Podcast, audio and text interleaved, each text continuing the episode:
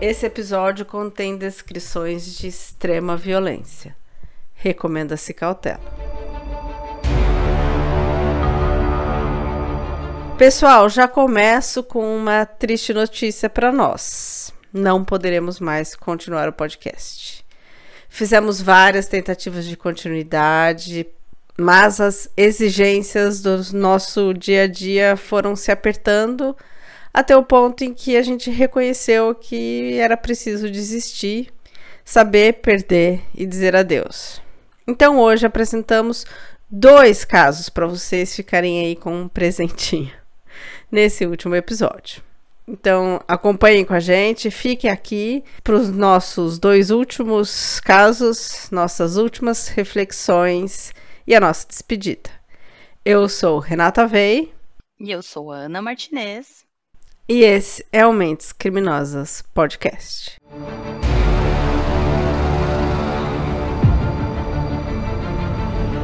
Bom, o meu caso é um caso muito emblemático no Brasil. E eu acho que eu escolhi ele porque ele me ele me impactou bastante. E saiu um novo um novo podcast sobre ele, sobre este caso, um podcast inteiro sobre esse caso e eu não conhecia essa história. Para você ver o quanto essa história é impactante, porque é uma história muito é, emblemática do Brasil, mas muitas pessoas aqui provavelmente não conhecem essa história. Eita, tô curiosa já então. Sim, sim, é maravilhosa essa história, assim, no sentido, né, de muito mistério, muito um enredo muito doido é, e a história da Leila Cravo. Ah, sim, eu vi o podcast, mas ainda não dei o play. Sim. Mas vamos lá, vou, vou ficar sabendo da história agora então. Vai, você vai achar assim. Eu achei uma história muito doida, muito doida. E a Leila, ela era uma atriz, né? E ela era da década de 70. E na década de 70 tinha toda aquela coisa de hum, como uma mulher deveria ser. Tá? Eu acho que é isso que me deixou mais assim intrigada com esse caso. A Leila, Sim. ela era, é, era exatamente fisicamente o que uma mulher deveria ser naquela época.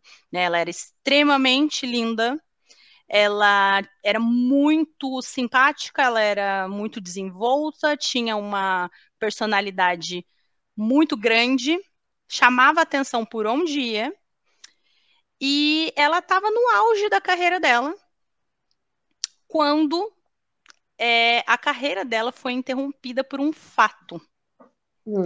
E esse fato é uma coisa que, se fosse hoje, eu acho que as pessoas iam ficar assim, não iam levar com a mesma gravidade que foi levado naquela época. Então, por isso que eu acho que tem, tem esse ponto aí que me deixou muito intrigada. Porque a. Leila, o que aconteceu? Um dia, ela foi encontrada é, quase sem vida na frente de um motel. Nossa. E o que que eu tô falando? Por que que eu tô falando isso que não seria enfrentado com a mesma gravidade hoje em dia? Porque é, o motel, eu acho que hoje já é uma, não é mais assim tão estigmatizado quanto era naquela época. Talvez ainda seja um pouco, mas assim, na década de 70, para ela foi o fim. Não ah, o fato entendi. dela tá, não o fato dela tá quase morta, tá? O fato Sim. dela ter sido encontrada na frente de um motel. Ai, que ridículo. Já, já tô ficando nervosa. Exatamente. Não, Rê, você vai ficar muito nervosa ainda. Então, o que que acontece? A, a, a Leila, ela estava assim, no auge da, da, da, carreira dela. Ela tinha feito novela, ela era maravilhosa, ela era linda e ela estava apresentando o Fantástico. E naquela época, Nossa. a apresentadora do Fantástico era assim, pensa, era o auge da carreira dela. Ela não era só uma atriz, ela também estava se aventurando no jornalismo. E ela foi encontrada lá, né, nesse, nesse, na frente desse motel, sem nenhuma, quase inconsciente. Ela, assim, reagiu pouco. Aí vieram as ambulâncias, levaram ela e ela ficou desacordada. Mas ela estava machucada? Ela estava como? Estava extremamente machucada. Ah. Extremamente machucada. É, é, detalhe. E aí, o que que acontece? Quando a, a, a, os bombeiros chegaram, né? A ambulância chegou, o socorro chegou, é, disseram assim: ah, ela se jogou. Se jogou da onde, meu Deus? Lá do motel. Acho. Então, assim, você vê uma pessoa extrema, uma mulher, tá? Década de 70. E outra, ela estava nua. Hum. Nua. É, você vê uma mulher toda machucada na frente de um motel e aí a primeira coisa que você pensa é o quê? Ah, ela se jogou, claro, ela estava deprimida. Ah, sim. Aí a pessoa deprimida foi pelada no motel para se jogar. E se machucou, que jeito, né? Exatamente, né? Aí eu acho que assim, essa parte me revira o estômago. Eu fico. enfim, sim, eu fico sim, muito brava com também. isso.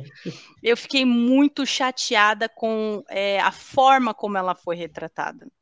Uhum. Por quê? É... Enfim, ela foi para o hospital, foi, foi socorrida. Graças a Deus ela não morreu. E demorou muito para ela voltar, ela ficou em coma. Ela ficou desacordada hum. um tempão.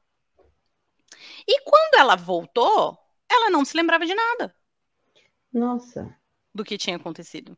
Sabe que essa coisa de amnésia não é muito comum, não, né? Exatamente. É muito, é muito explorado na, na, nos filmes e nas séries, mas na vida real ela não é, não é uma coisa muito comum, não. Sim, era algo que eu ia até te perguntar, Rê. O que que acontece? Ela, quando ela acordou e não lembrava de nada, ela fez milhares de tratamentos milhares uhum. de terapias para ver, ela fez regressão, ela fez vários tipos de, de terapias para ver se ela conseguia recuperar a memória ali daquele incidente. E ela não uhum. lembrava.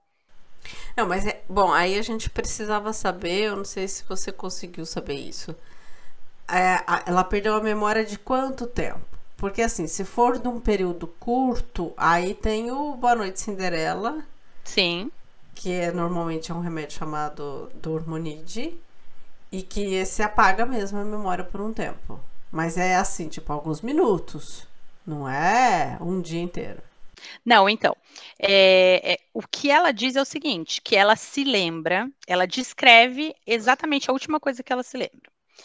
Que é, e aí isso faz parte do mistério, tá?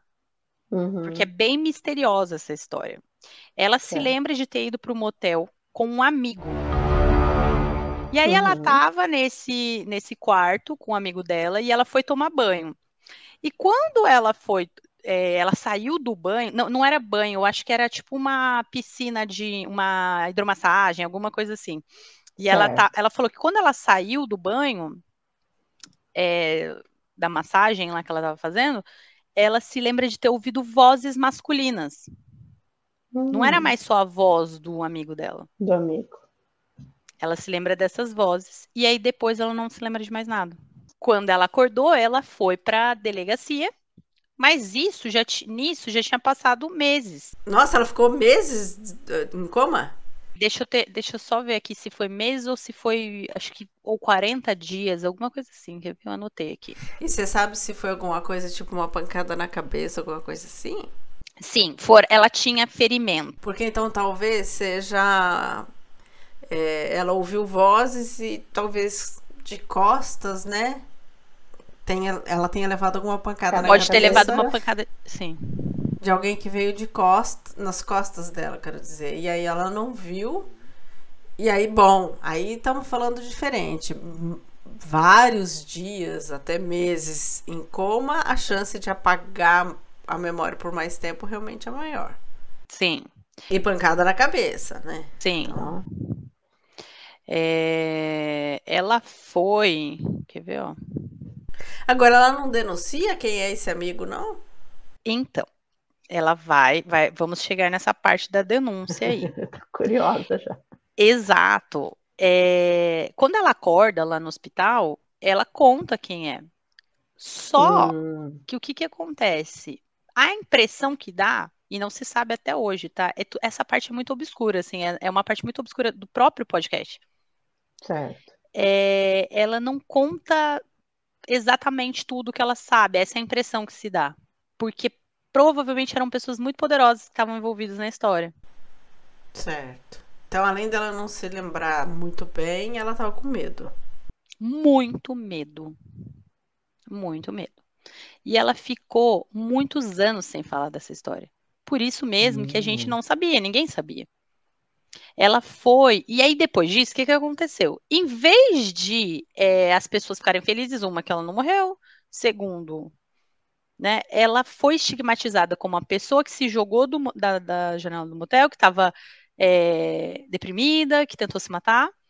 Uhum. E a carreira dela começou a ser muito atingida por isso. Ai, gente, mas ó, vou te falar. Vamos xingar a polícia aqui, né? Porque, sei lá, tá, também faz tempo, né? Mas na minha época de frequentar motel, a gente dava documento para entrar. Então, e, e aí ninguém sabia com quem ela tinha entrado, se esses homens a mais também tinham entrado depois, sabe? o que tá todo assim parece que é uma por isso por que, que é um mistério tão grande porque como talvez tenha gente muito poderosa ter se envolvido nisso é, não tinha registro eles não encontraram a polícia até tentou pelo que no podcast, tá? Isso que eu tô te contando é baseado no que eu ouvi no podcast. Entendi. É, eles tentaram é, ir atrás, eles tentaram fazer uma certa investigação, mas foi aquela investigação assim, bem por cima. E, e outra, a própria Leila, ela não não sustentava muito a história dela, porque ela não lembrava muito bem, e aí ela começou a receber ameaças. Isso ela ah. conta só depois, bem depois. É, ela conta que ela recebia ameaças, que os pais dela recebiam ameaças para não falar nada sobre essa história, para esquecer essa história. Entendi. Mas ela já não sabia mesmo, ela já não lembrava da história com detalhes. É. Né? Então foi uma coisa meio. E aí que ela ficou mais intrigada, porque daí ela queria saber né, o que tinha acontecido. E aí a carreira dela foi simplesmente assim, destroçada. Quando eles falavam nas reportagens sobre o que tinha acontecido com ela, eles colocavam fotos sensuais dela. Sim, eles colocavam aquela foto dela toda linda e falavam, atriz se joga no motel. Nossa. Então, assim, é uma, uma falta de cuidado com o ser humano, Sim. mas é obviamente que se fosse um homem, a gente sabe, sabe que isso não teria sido dessa forma. É. Aliás, o que que aconteceu? Não sei se você hum. sabe que esse ator aí, o Tiago Rodrigues, acho que é o nome dele, é, ele foi encontrado é, com uma, um ferimento na cabeça, tá? E aí, eu, na hora, hum. eu lembrei da Leila. Na hora. O que que a mídia, o que que saiu na mídia? Foi assaltado. Olha que Esse cara foi assaltado, levaram o celular dele. E aí depois, e ele deu depoimento, ele tinha falou que não lembrava direito, aquela história meio mal contada assim. Uhum, uhum. Mas o que a, a, mídia já aceitou na hora a palavra dele de Sim. que teria sido um, um, assalto. E na verdade, quando a polícia foi investigar, é, descobriram que na verdade era ele tinha caído. Ele estava bêbado, dormiu, caiu. Oh, meu Deus. Então, assim, o que eu ia falar é o seguinte: a gente tem provas de que se fosse com um homem teria sido diferente. É, é. Olha isso, Renata. É uma coisa bizarra. Enfim, ela não lembrava, ela foi milhar para muitos psiquiatras, muitos médicos. E aí a carreira dela foi ficou totalmente manchada, ela não recebia mais nenhuma proposta. Até porque talvez quem tivesse ameaçando, se era tão poderoso assim, também tinha amigos nas redes de TV, rádio, blá blá blá, e foram recomendando que ela não, não fosse, né? Assim, tem todo um jeito aí de dizer não vai pegar bem, papabá, vou deixar de apoiar financeiramente. Não precisa nem ser declarado, né? Só da pessoa dizer, olha, com essa pessoa aí tá mal falada, se vocês mantiverem ela, eu corto meu patrocínio. Pronto, acabou. Exato.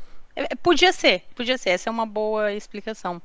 E aí ela não conseguiu mais trabalhar e ela, ela aceitava assim papéis menores e aí ela foi fazer é, ela ficou bem famosa na porno chanchada. Ela começou Sim. a fazer. E, enfim, foi assim uma história muito triste e ela nunca conseguiu descobrir exatamente o que tinha acontecido. E aí os anos passaram, ela teve uma filha. Uhum. E essa filha não foi criada por ela. A filha foi criada pelos avós. Ô, oh, gente, nem mãe não pôde ser. Ela não conseguiu, ela não conseguiu se pelo, pelos relatos da filha, né, ela não conseguiu se relacionar com a filha. Ela, Desde da, do, que, do que aconteceu com ela, ela ficou muito fixada nesse episódio e ela não conseguia passar disso. Entendi. Ela não conseguia viver a vida dela. É óbvio, ela tinha uma coisa gigante não resolvida ali, né? Uhum. E aí ela deixou a filha dela morando com os pais, e aí um, um tempo ela foi morar lá no Paraná, e ela apresentava um jornal no Paraná. E ela sumiu, sumiu, assim, ela ficou com um cara e ela era aquele tipo de pessoa, ela começava a namorar uma pessoa, dela virava é, aquela, é, a namorada daquele cara, sabe? Aí fazia o que aquele é. cara queria, aquele... Submissa, é. E ela ficou viciada em droga. Uhum. E bebida, e a filha conta que lembra dela chegar em casa e ficar muito alterada, muito violenta. Nossa. De estar tá violenta e alterada, né? Por, por estar tá muito bêbada e drogada. E ela ficou muito tempo assim. E aí a filha dela não aceitava.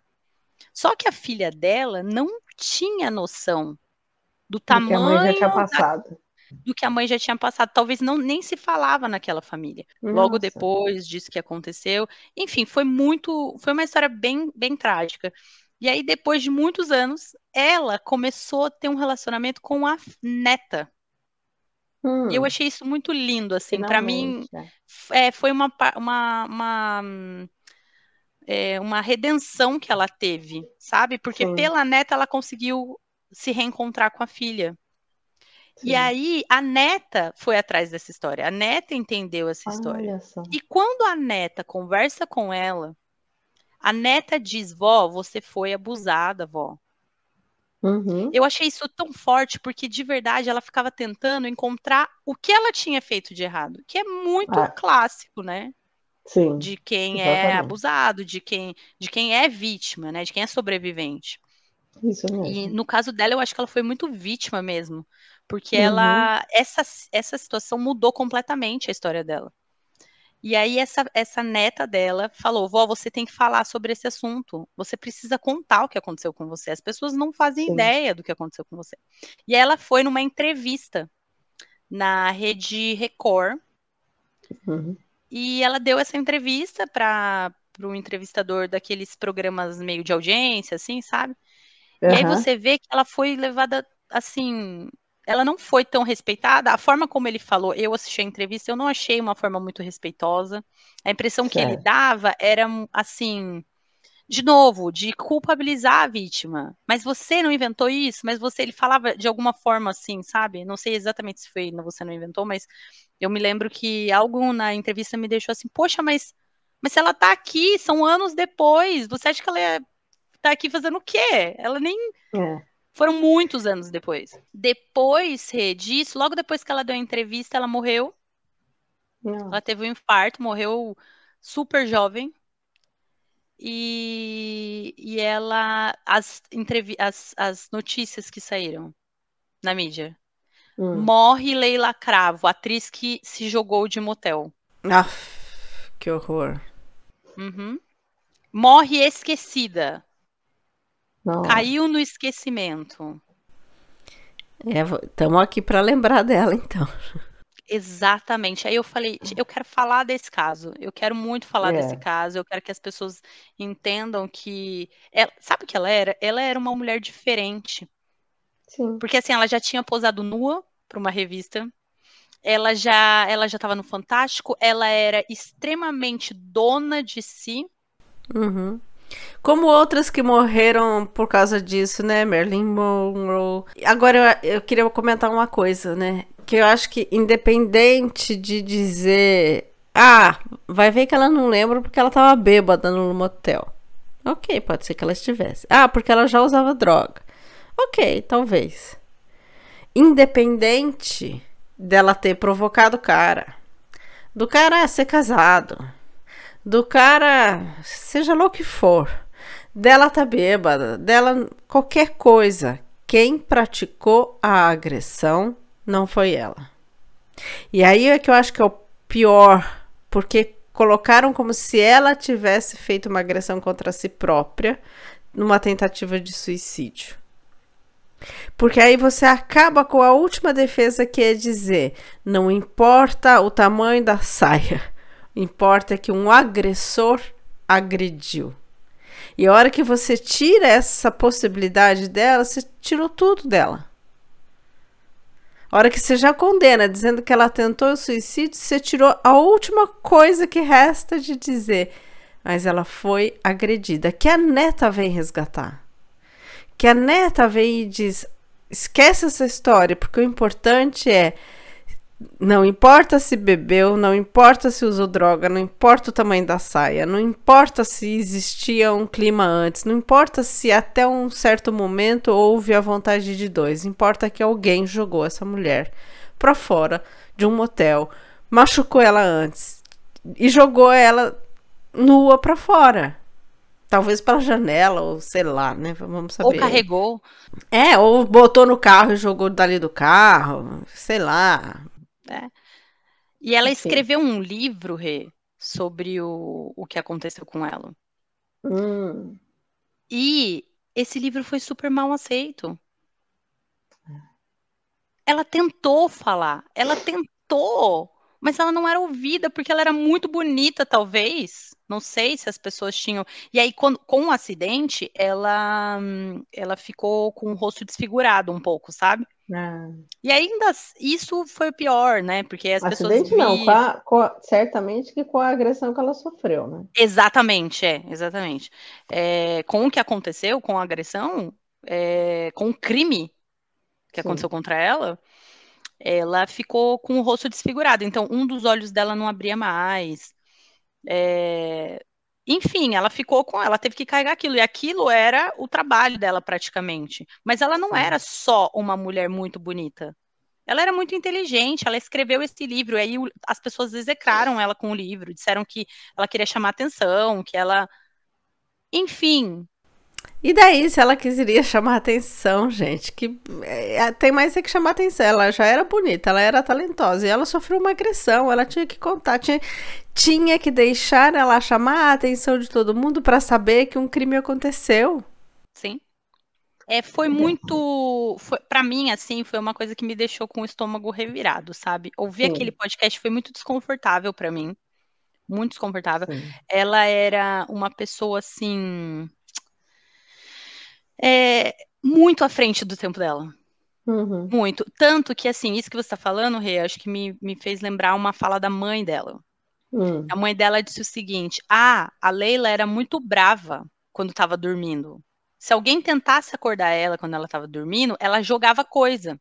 Então, provavelmente, o que, que aconteceu? Ela deve ter ficado brava e tentado bater e alguém bateu nela. É, não sei.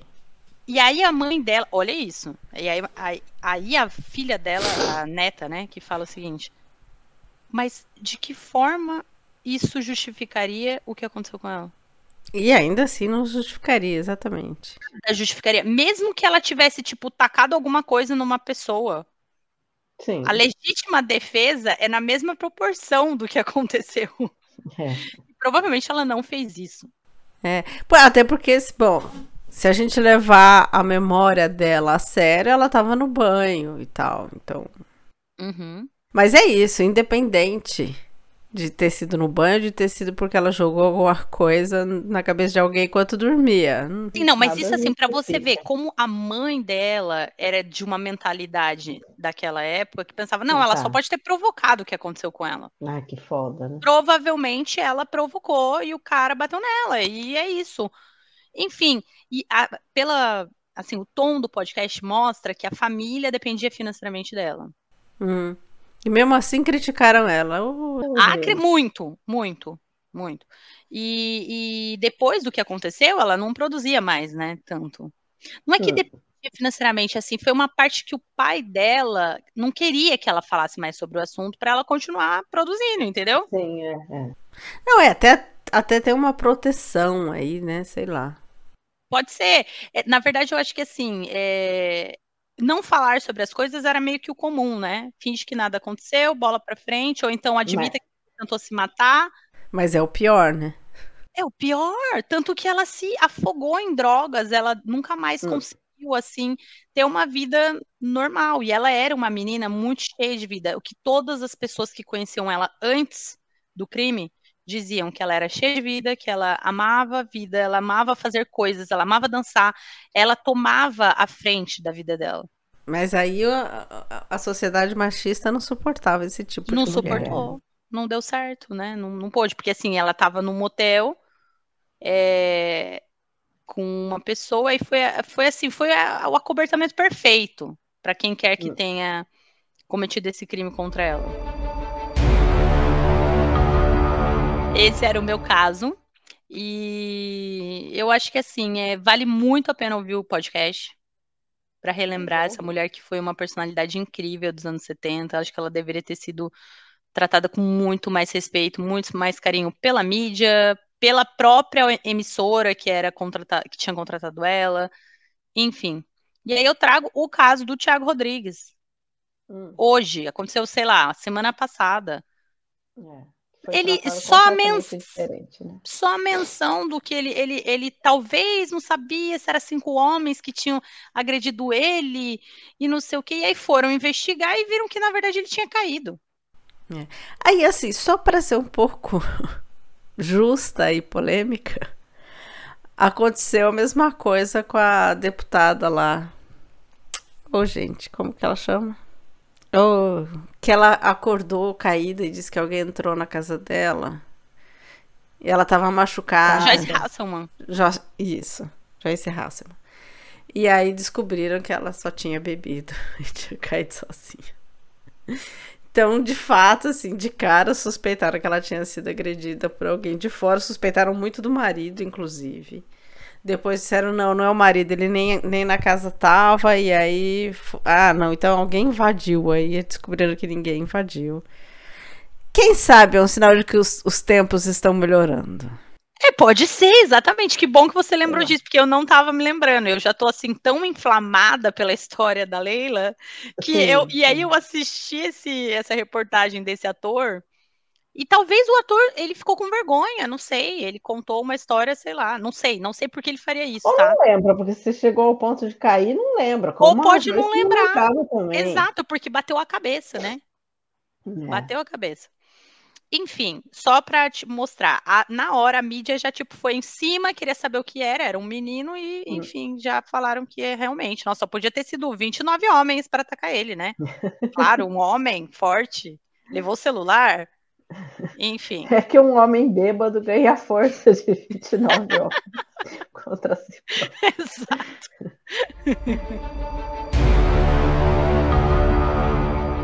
Bom, então vamos para o meu caso, que também é um caso que mexeu muito comigo. Também envolve agressão contra a mulher.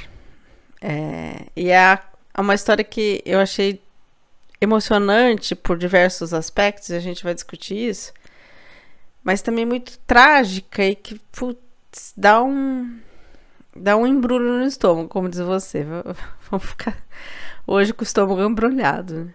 A minha história é a da Britney uh, Brittany Booker. Ela é do Wisconsin, nos Estados Unidos. Ela era uma mulher também linda, linda, linda, linda.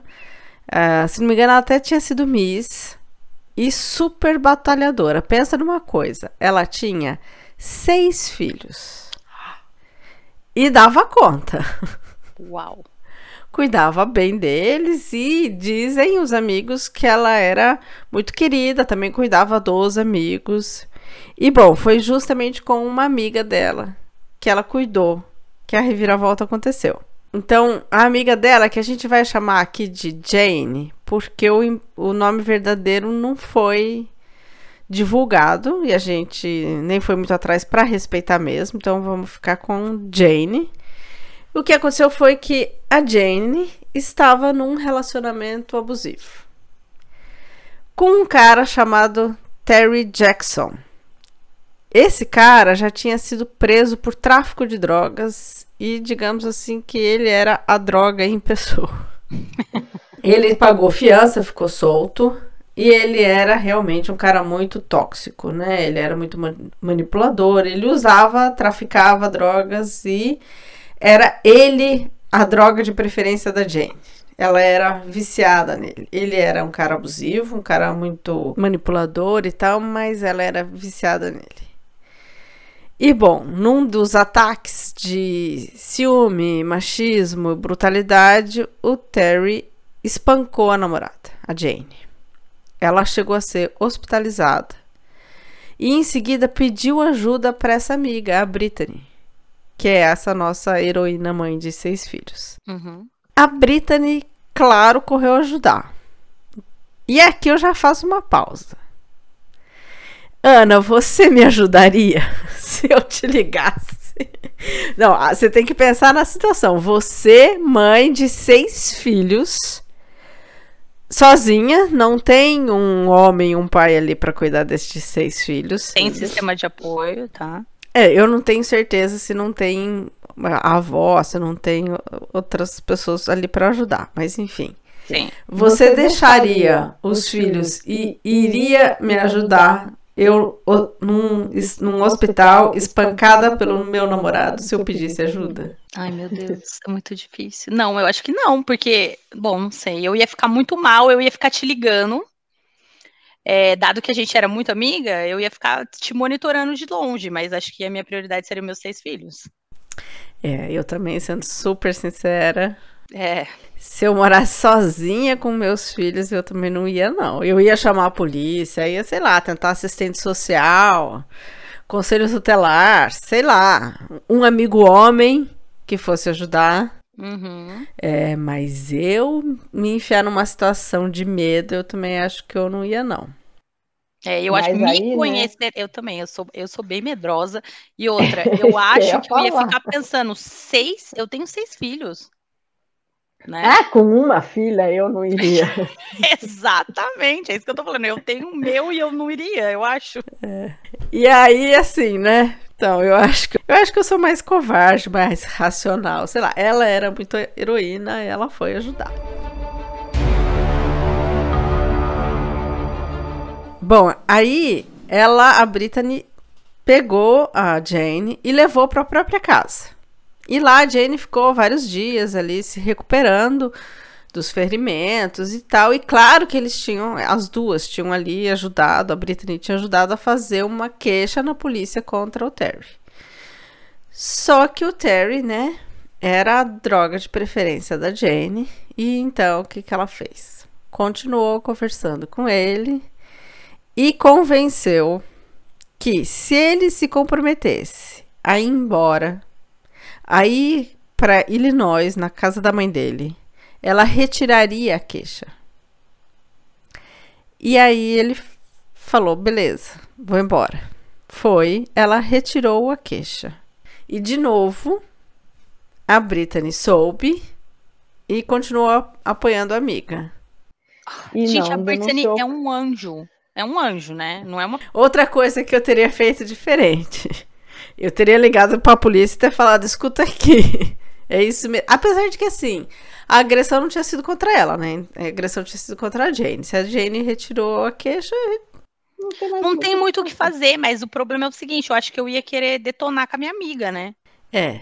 Mas aí a gente abandona a amiga. Não, eu acho não que a gente só fica, tipo assim, muito brava com ela e, e, vai dar aquele sermão, aquele sabão, passar um sabão é. na amiga. Dá vontade de abandonar, mas eu, eu acho também que a gente não deve. Até porque se precisar de novo, a gente tem que ajudar. Eu né? acho que sim, Rê, mas assim, sendo realista, tá? Tá, vida real. Eu acho que quando a pessoa começa a fazer coisas que são muito distintas do que a gente acredita, a coisa acaba esfriando, o relacionamento acaba esfriando. Eu, eu tô dizendo É. isso pela minha personalidade, talvez. Sim. Então, assim, eu já tive amigas que eram muito próximas, mas ela, elas tinham certas atitudes que me distanciavam delas, porque eu não Sim. concordava com aquilo, eu já tinha deixado aquilo bem claro, já tinha dito que eu não gostava, ou então, às vezes, eu mostrava, demonstrava que eu não gostava, também isso era na adolescência. E aí depois Aham. o negócio foi meio que. Então, é que, é que eu acho que assim, tem uma diferença aí. Uma coisa é, é a amiga fazer algo contra você ou contra alguém que você não concorda e fala, não quero mais ter amizade com essa daí. Outra coisa é ver que ela tá tomando decisões erradas contra si própria. E é claro que isso te deixa nervosa, te deixa hum, querendo dar uma bronca, concordo plenamente. Mas é. E, e aí, se a gente acha que ela vai colocar a si própria em risco, é aí que a gente não pode abandonar. Que de alguma forma a gente tem que aceitar aquela fragilidade emocional daquela pessoa e, e se colocar presente. Mas Agora, então sei ela era é muito amiga. É. E, é- e eu sei que é fácil só falar. E eu não sei como eu reagiria. Não estive nessa situação. Sim. A Brittany ajudou. Mas, né, nós somos mais, nós somos mais covardes, somos mais bravos que ela. É. Com certeza. O que eu tô dizendo é o seguinte, eu entendo isso que você falou sobre, ah, se ela fizer uma coisa para você ou se ela fizer uma coisa para ela, eu acho que eu era o tipo de pessoa, principalmente na adolescência, talvez hoje não sei, mas na adolescência, se eu via que a pessoa tava, sei lá, tomando certas atitudes, mesmo em relação a ela mesma, que não combinavam comigo, eu já, sei lá, perdi um pouco o interesse na pessoa. Sim. E essa, eu acho que essa é a, é a reação natural mesmo dos amigos. Mas infelizmente é por isso que as pessoas vítimas de violência doméstica estão sozinhas. Exatamente. Porque chega uma hora que ninguém mais quer ficar perto. E é um, na verdade, é um certo egoísmo, né? Vou dizer assim, da minha parte, mas né, da parte de quem se afasta e tudo mais, mas Uhum. talvez seja uma forma de sobreviver, não sei, né? É, é a nossa fragilidade, né? Sei lá. Tentar chamar a família da pessoa e falar, olha, toma conta que o filho é teu e eu não tô dando. Não posso mais, né? Mas assim. Acho que se, se a gente tem o limite de eu não consigo mais, também tudo bem, né? Vale a pena tentar botar alguém nesse lugar. Sei lá, mas eu acho que sim, respeitar o próprio limite, né? E a gente vai ver que teve consequência para ela não colocar esse limite. Bom, e aí o que aconteceu? O Terry tinha sido preso por tráfico de droga. Só que ele pagou fiança e estava respondendo em liberdade. E no dia 22 de fevereiro ele tinha uma audiência lá no Wisconsin, só que ele já tinha se mudado pelo acordo que ele fez com a Jane, ele tinha ido para Illinois. Só que ele e a Jane estavam conversando de novo. E o que, que ela fez? Foi lá em Illinois buscar ele. Com o carro dela. Não, volta, volta, volta. Manda um Uber. Foi, podia. Bom, não sei como é o Uber nos Estados Unidos, mas enfim. Bom, ela foi então no dia 20 de fevereiro, dois dias antes da audiência. Ela foi para Illinois, pegou ele e ele voltou dirigindo o carro dela para Wisconsin. Nesse caminho de volta, não se sabe se eles discutiram, se ele só tinha tudo planejado, o que, que foi. Ele parou num estacionamento de um campus universitário, mas numa parte meio erma, tipo atrás do campus, assim, um lugar que não tinha muita gente. Lá ele espancou quase até a morte. Ele bateu demais nela. Ele chegou a pôr os dedos nos olhos dela e quase tirou o olho para fora. Ele bateu nela por três horas. E ele pôs o dedo, né, no olho dela? Como é que No foi? olho dela, assim, te- tentando tirar o globo ocular. Ele sufocou ela em vários momentos e ela voltava. E essa tortura durou aí as três horas. Até que ele pôs um estilete no pescoço, ameaçando cortar e matar, e disse: Se você me denunciar de novo, na próxima vez você morre. E voltou com ela para casa dela. Não levou ela para o hospital. Só que ela estava num estado tão grave que no dia seguinte ele falou: É, você vai ter que ir para o hospital. Então, só no dia seguinte ela foi para o hospital. E ela já estava desfigurada, muito, muito, muito mal. E ficou lá no hospital. E aí lá, o hospital, os médicos, ao receberem e verem o estado do, do ferimento, da gravidade, os próprios médicos fazem a denúncia. Então não tinha mais como não denunciar. E aí o próprio hospital fez a denúncia contra o Terry e ela contou o que tinha acontecido, que tinha parado no estacionamento, essa coisa toda foi ela que contou. Uhum. E aí ela ligou de novo para Brittany e contou o que tinha acontecido e pediu socorro de novo. Ela estava apavorada, claro, né? E, e contou que teve que fazer a, a queixa contra o Terry, porque não teve como escapar. Só que o Terry aí já tinha desaparecido, de certo que ele sabia, né? Ele largou ela no hospital e sumiu. A polícia procurou, mas não encontrou, não encontrava ele em lugar nenhum. Então o que que as duas fizeram? A Brittany foi lá, pegou a Jane e levou para casa de novo, lá com os seis filhos. Alguns dias passaram, a Jane melhorou, ainda estava com muito medo, e aí ela falou: Bom, eu não vou voltar para minha casa, porque não encontraram o Terry. Posso ficar aqui? A Brittany, claro que pode ficar aqui. Vamos lá na sua casa pegar o resto das suas coisas. E elas saíam de casa sempre assim, olhando, vigiando, procurando, procurava com a polícia para saber se já tinha encontrado, não tinha encontrado. Puxa, tá perigoso, não sei o quê. Foram correndo na casa da Jane. Assim que elas entraram, o Terry entrou pela porta dos fundos hum. com um martelo na mão. Oh. E ele começou a dar marteladas na cabeça da Jane. A Brittany entrou em pânico e ligou para a polícia. A hora que ele viu que ela ligou para a polícia, ele começou a correr atrás dela. Ela pegou uma faca e começou a querer se defender. A Jane conseguiu levantar e conseguiu fugir. E aí ele deu martelada na Brittany e ela lutando com a faca e aquela coisa, uma gritaria. Só que ela já tinha chamado a polícia. Então, em algum momento, ele também percebeu que aquilo ia dar ruim e, e deu uma vacilada e as duas começaram a fugir. Só que as duas, com marteladas na cabeça, elas nem enxergavam por onde elas estavam. E aí elas começaram a bater nas portas dos vizinhos e ninguém abriu para ajudar. Até que finalmente elas caem na frente de um bar. E as pessoas de dentro do bar ligaram para a polícia de novo, dizendo: tem duas mulheres caídas aqui. Ai, meu Deus do céu. A polícia e a ambulância chega e leva as duas para o hospital. E aí eles já tinham meio uma ideia de quem era, né? na hora que reconheceram que era a Jane, então eles continuam atrás do Terry e continuam não encontrando o Terry.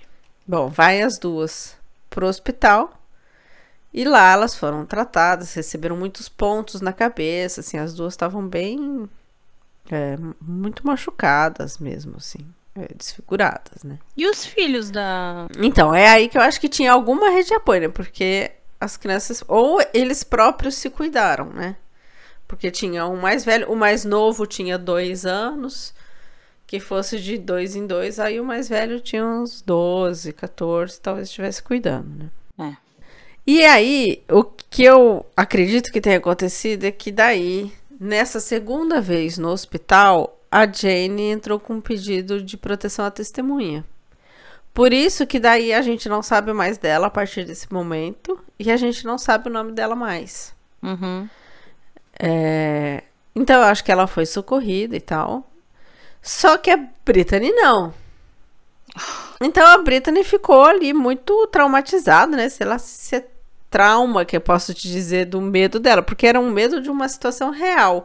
Às vezes a gente acostuma associar trauma a um medo meio paranoico, assim, tipo, ah, me afoguei, tenho trauma de água.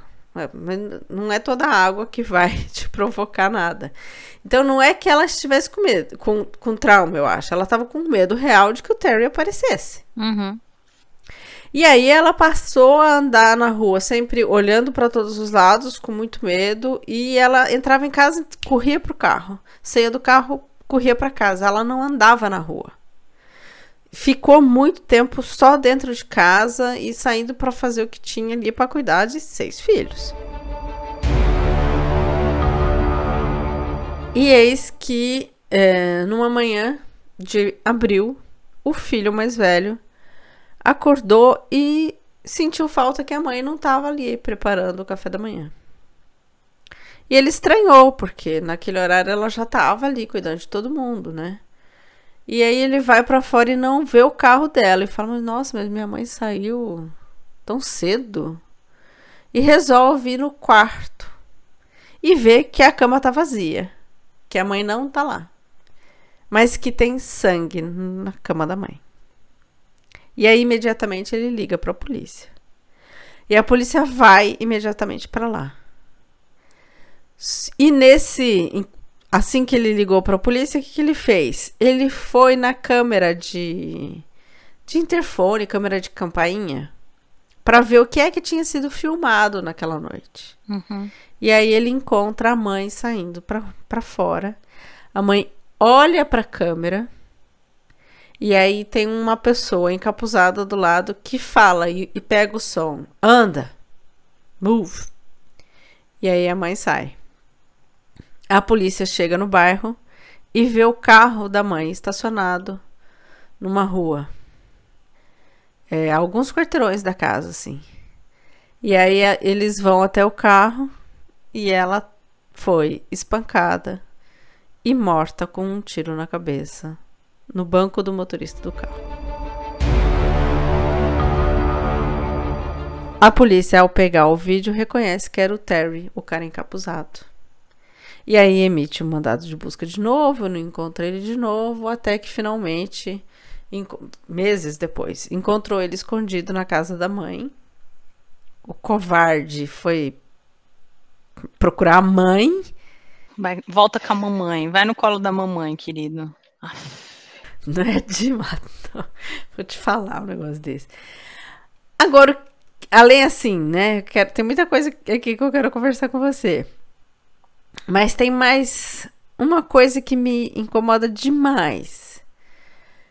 É que até chegar na casa da mãe, ele ficou escondido na casa de três mulheres diferentes, um pouco na casa de cada uma. Como assim, gente? Elas sabiam, todas elas sabiam o que ele tinha feito e deixaram entrar. Uma delas tinha um filho pequeno e deixou o cara entrar lá e ficar escondido lá. Não, é, é muito absurdo. Tipo, são, são muitos absurdos nessa história. Muitos. Que a mãe tenha. Que a mãe tenha dado colo. Eu ainda acho que tem alguma coisa errada na saúde mental dessa mãe. Que não denunciou esse cara, né? Mas aí a gente não sabe a história, enfim. Agora, outras três mulheres namoradas do cara, assim, como assim continuar namorando um cara desse que você sabe que fez isso? Não, não, não. É, eu, eu assim, Rê, psicologicamente, a, a vítima, a, a sobrevivente, é aquela coisa que você falou no começo, é essa dependência. Eu acho que a pessoa, da mesma forma quando uma pessoa é de, dependente química, né? Eu, eu acho que ela não, não pensa mais racionalmente, né? Não tem mais é. o, as faculdades mentais assim claras. Eu acho que o, o, essa abstinência que gera a separação faz com que eles fiquem completamente, comple, elas fiquem completamente doidas. E talvez ele ainda tivesse exer, exercendo essa é, influência sobre essas três mulheres que abrigaram ele. Sim, é, é o que eu suponho também, né? E aí a gente tem aí uma mulher que deu a vida dela, mesmo ela tendo seis filhos, para proteção da amiga e outras três que acobertaram esse monstro. É muito, é muito bizarro. É, e, e, assim, eu acho que a gente pode entrar numa questão de ah, é feminismo, é não, não, não é feminismo. Não é uma questão de feminismo só. É uma questão de que é um ser humano. Sim. Por que que o ser humano mulher é visto dessa forma? Uhum. Isso, isso para mim é uma coisa que é muito difícil de entender. É. E, e, e, cai nessa coisa da solidariedade que a gente estava dizendo que nem nós duas temos. Sim, sim. Que na nossa simulação uma não seria tão solidária assim com a outra, veja. Eu acho. É, e, e é também não é uma questão de ser só mulher, eu acho que é uma questão de. É... Mas é do medo, né? Não é que a gente não é solidária porque a gente não quer, porque a gente ficou com medo e que a gente tá defendendo outros. E nessa história de defesa, certamente ela não revidou o cara, ela não brigou com o cara, ela saiu de boa para tirar ele de dentro de uma casa onde tinha seis crianças. Eu não tenho a menor dúvida disso. Uhum. Que ela aceitou sair com ele de lá, sabendo que ela ia morrer, para tirar ele de lá de dentro. Provável, sim. E ela é muito heroína, né? Sim. Eu acho que é, e a gente tem muito essa coisa do ah, não vou me envolver nisso, que nem pessoa, os vizinhos que não abriram a porta. Sim. A pessoa não quer se envolver, a pessoa não quer, mas a pessoa precisa se envolver. Sim. Precisa, a gente precisa. tem que começar a se envolver. Só que eu imagino que num país como os Estados Unidos, que o acesso à arma é muito, muito fácil, eu consigo entender porque as pessoas não abriram a porta. É. Eu consigo entender, você não sabe consigo. o que está acontecendo do outro lado. Sim. Certamente elas correram chamar a polícia, que é o que eu também faria. Uhum. Sim. E esperar que a polícia chegue a tempo, né? Só que. E outra, o a tempo também é uma coisa muito relativa, né? Porque a polícia pode ter chegado a tempo ali, mas até o dia que a polícia não vai chegar a tempo. É, é.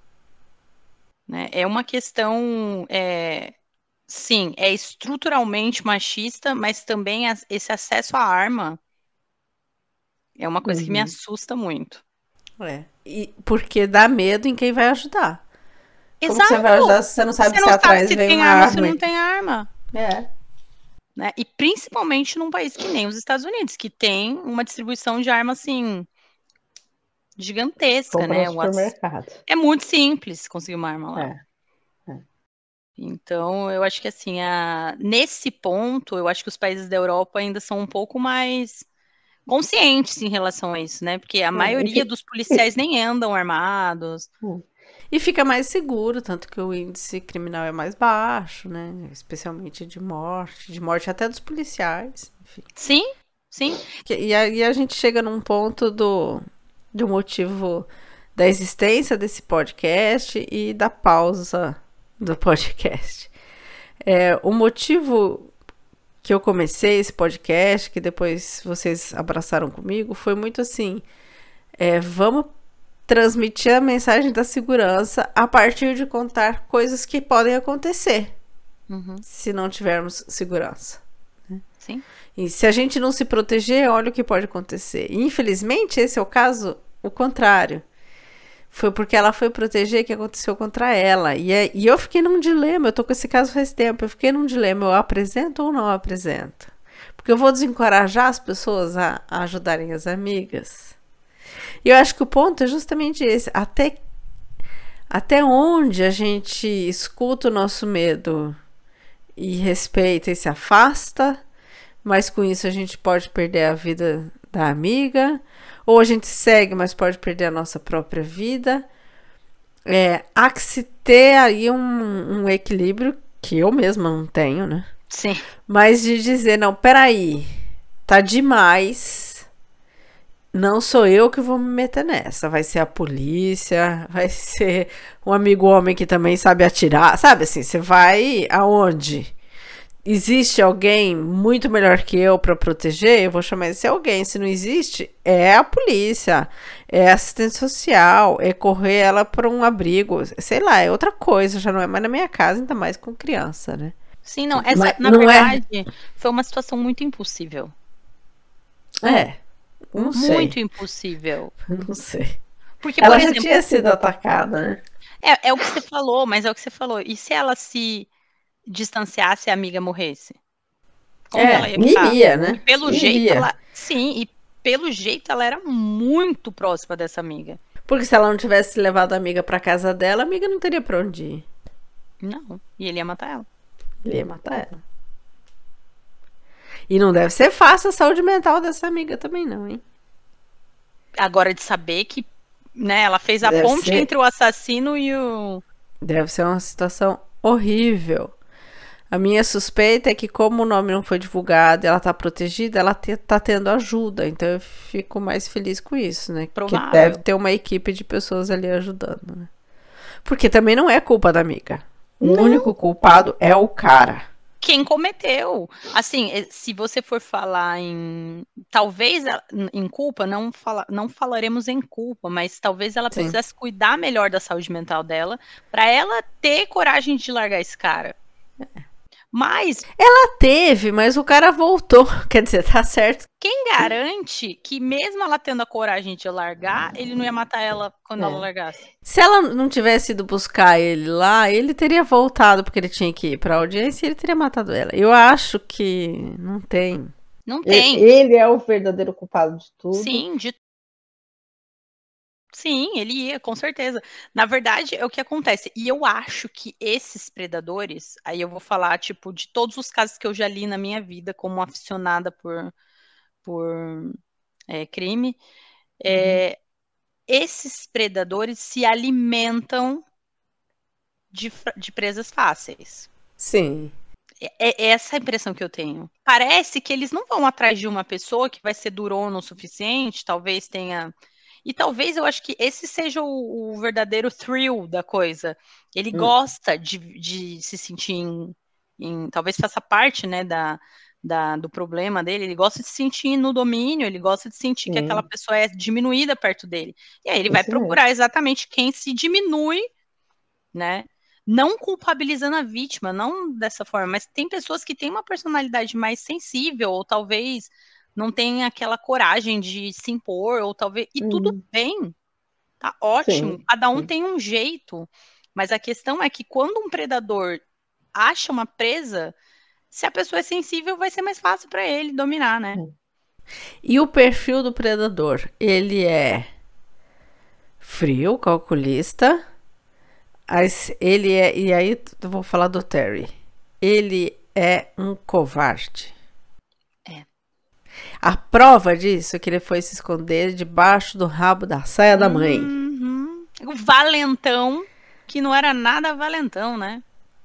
Não tem nada mais assim escancarado da covardia dele do que ele se esconder na casa da mãe. Não, é demais. E assim, para ele ter conseguido, por exemplo, torturar a hum, Jane por três horas, provavelmente fisicamente ele era muito. Ah, sim, não, ele é gigante, ele é gigante. Ele é enorme. E Você acha que ele vai atacar alguém que tem força? Isso já é prova da covardia dele. Sim. Ele gosta de sentir esse poder, ele gosta de sentir essa, essa violência, porque ele é gigantão, porque ele é, é, entendeu? Perto da, da sua vítima. É. Então, eu acho bem complicada essa situação. Eu acho que foi um. Nossa, esse caso foi muito triste. É, e eu volto na minha decepção com as três mulheres que ajudaram ele, né? Quatro contando com a mãe. Mas também, Rê, será que a gente sabe? É, talvez a gente. Elas foram, a três foram presas, a mãe não, mas as outras três foram presas por Foram cúmplice. presas também. Foram É, isso, também. eu ia pensei, talvez será que não foi o modus operandi dele? Será que ele também não mantinha um, um é, o fascínio delas por ele? Ou então ele também era violento com elas? É, sei que elas foram presas. Elas foram presas, eu não investiguei muito elas. Mas assim, eu não sei se ele era capaz de, de fazer isso com a amiga da Jane. Acho que ele era capaz de fazer isso com qualquer mulher. É. Agora, eu acho que tem também uma coisa muito recorrente que é a mulher protegendo macho escroto por uma fantasia de que com ela ele vai ficar bem. Tem, tem muita coisa aí da saúde mental que explica isso. E tem uma fragilidade, e tem um medo. É, e aí eu volto. A história do podcast tinha a ver com denunciar encorajar as pessoas, especialmente as mulheres, a denunciar, a não proteger, a perceber que tá num relacionamento tóxico e sair. É, e aí eu deixo esse apelo de novo, por favor, parem de proteger macho escroto. É, isso me dá muita raiva, me dá, também me dá uma certa dor no coração. E aí é o segundo motivo da, do fim do podcast, né? O primeiro é as agendas apertadas e tudo mais. Mas um segundo motivo é que estudar tanto esses casos começou a me fazer mal. Uhum. É, eu acho que eu não consegui, por um tempo eu ficava muito assim, fascinada mesmo, para entender a mentalidade, o perfil, como é que eles funcionam, para poder me defender, para poder ajudar as pessoas a se defenderem. Só que isso foi virando um mal-estar. E essa coisa de, de um nó no estômago começou que, que todos os episódios começaram a me dar muito mal-estar. E aí, assim, a pesquisa, sempre assim, umas oito horas de pesquisa para escrever um roteiro legal. E eu comecei a ficar oito horas da semana sempre meio. Ai, isso tá me fazendo mal. Comecei a ficar com medo. E, e, e, e minha filha. E eu falei, nossa, agora eu tô ficando meio paranoica. Uhum. E aí eu acho que é melhor eu me afastar, tomei essa decisão de me afastar, de parar de estudar tanto isso. Então eu ainda acredito na importância dos podcasts, só que eu não consigo mais não me afetar, e não me emocionar. Então eu preciso tomar uma distância desse tempo. Quem sabe um dia eu melhore, a gente volta com algo um pouco melhor e até mais interessante do que esse modelo, mas por agora eu preciso dessa distância. Sim, eu acho que é muito importante é, você saber se conhecer e saber ler os seus sinais. Se não tá legal, não é. Se não tá fazendo bem, não é uma coisa legal. Eu acho que o primeiro, primeiro respeito, para a gente poder respeitar o outro, é nos respeitarmos. Eu Sim. acho que esse é um respeito muito importante. E aí, quando a gente começa a se respeitar, eu acho que fica mais fácil respeitar o outro, né? Claro, é. É, então eu quero aproveitar para agradecer muito a oportunidade de ter participado desse finzinho do Mentes Criminosas. Foram poucos episódios, mas eu vou lembrar sempre com carinho. Gostei muito, muito de fazer parte desse projeto. E quero agradecer você, Rê, por ter me permitido participar. Acho que foi muito gostoso. E quem sabe a gente se encontra em outro projeto por aí. Conte sempre comigo. Legal, tomara que a gente se encontre sim em vários projetos. Eu agradeço muito você ter acreditado e ter dado essa força. E peço desculpas que não deu certo. Acho que tem muito a ver com essa minha estafa, talvez um burnout aí do tema. E agradeço demais mesmo.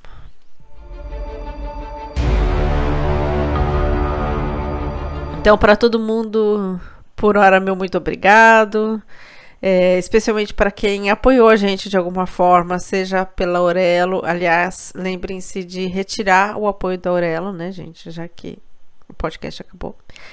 É, muito obrigado também para quem mandou Pix, para quem conversou com a gente em mensagens privadas, quem escreveu comentários nos posts. Tudo isso ajudou muito a gente até agora, então eu só tenho a agradecer. Desejo um feliz e seguro Natal e que em 2023 estejamos melhores, estejamos mais felizes, mais solidárias e mais seguras, claro. É, eu desejo a todos um excelente fim de ano, um ano novo maravilhoso. 2023 será incrível e seguro para nós. Forte abraço! Forte abraço!